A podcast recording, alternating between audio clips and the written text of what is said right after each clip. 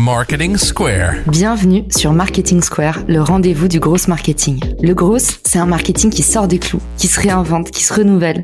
C'est aussi un mindset qui repose sur l'envie de se dépasser, de se détacher de ses opinions une bonne fois pour toutes et d'apprendre en continu. Si tu te reconnais dans cette description, que tu sois débutant ou expert, abonne-toi. Ce podcast va devenir ton meilleur allié. Ce podcast est rendu possible par Richmaker, la plateforme que j'ai lancée pour permettre enfin aux marques de monter des partenariats qui fonctionnent.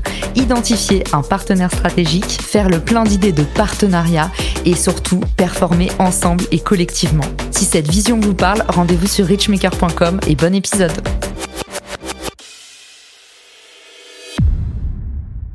Bonjour à tous et bienvenue dans ce nouvel épisode de Marketing Secret. Une question qu'on me pose très souvent, comment vendre sur LinkedIn et même sur les réseaux sociaux en général? Pour moi, il y a une aberration à laquelle on ne peut pas couper sur les réseaux sociaux. C'est que tout le monde communique sur ses vues. Mon premier conseil, c'est arrêter de compter vos vues si vous êtes sur LinkedIn pour vendre.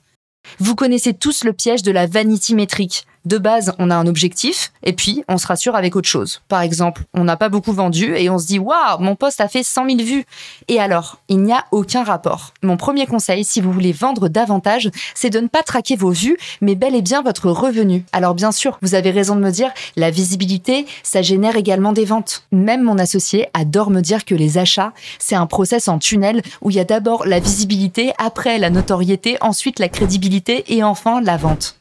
Honnêtement, je suis pas si sûre qu'il y ait un ordre et toutes les méthodologies grosses nous enseignent le contraire. Pour moi, c'est davantage une question de méthode en fonction de l'objectif que vous voulez remplir. Et même si je suis bien d'accord qu'il y a une corrélation entre votre nombre de vues et votre visibilité au global et votre nombre de ventes, je vous dis un secret, changez d'objectif, changez de métrique et vous changerez vos résultats. Vous arriverez enfin à tenir vos objectifs de revenus à partir du moment où vous commencerez à traquer vos revenus pour de vrai.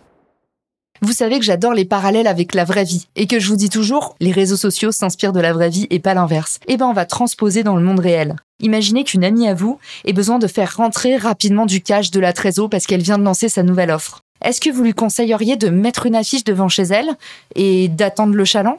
Alors certainement, mettre une affiche devant chez soi, ça fait qu'il y a beaucoup d'impressions, mais comment est-ce que vous êtes vraiment sûr d'attirer la bonne personne? Alors pourquoi est-ce qu'on devrait agir pareil sur LinkedIn? Et finalement, pour avoir des clients, on devrait euh, faire des posts et attendre que la bonne personne tombe sur notre poste. Pour moi, si vous voulez vraiment cibler vos efforts et ne pas courir plusieurs lèvres à la fois au risque d'en attraper aucun, vous devez pratiquer la pêche à la ligne au lieu de la pêche au filet. Poster, c'est génial pour bâtir son autorité, gagner en compétences et puis attirer l'attention.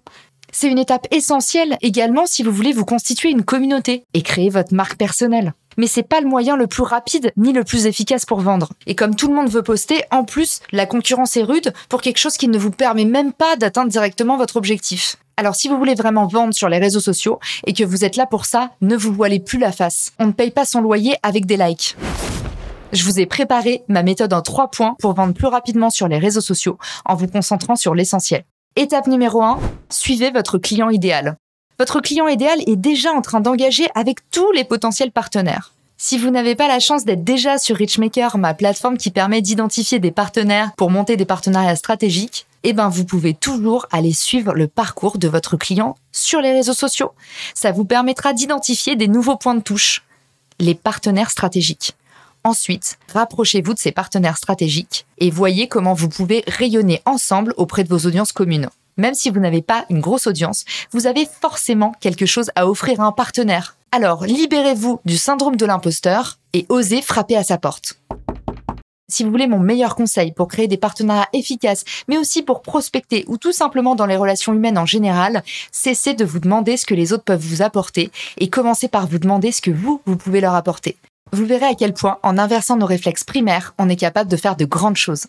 Résumé de l'étape numéro 1, suivez votre client idéal partout où il se déplace, regardez son feed, sa rubrique Mon activité. Également, suivre votre client idéal sur les réseaux sociaux, depuis son fil d'actualité, ses posts jusqu'à ses commentaires, et eh ben ça vous permet d'identifier ses problématiques, ses éléments de langage, sa tonalité, pour pouvoir parler son langage et générer davantage de confiance.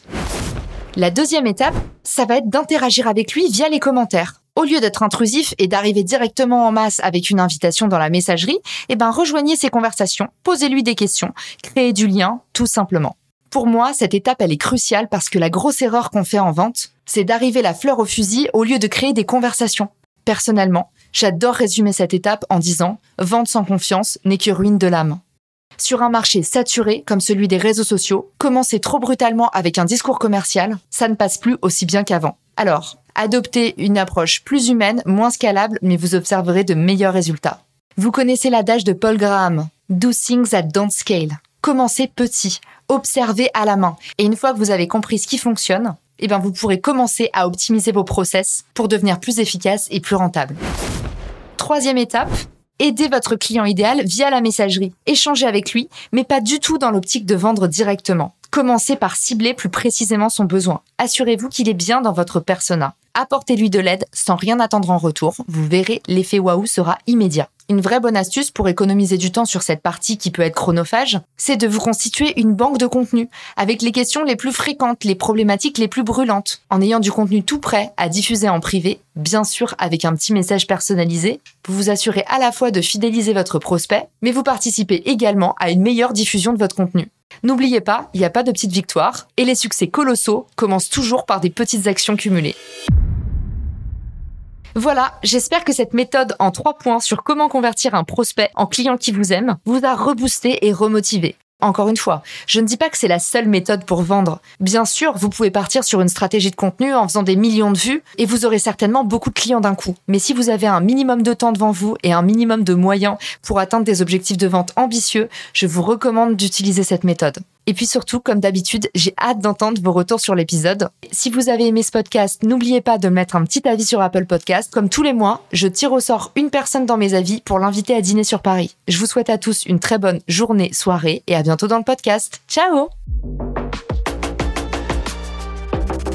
Si cet épisode te plaît, tu peux le partager en me taguant ou lui laisser 5 étoiles sur Apple Podcast. Marketing Square.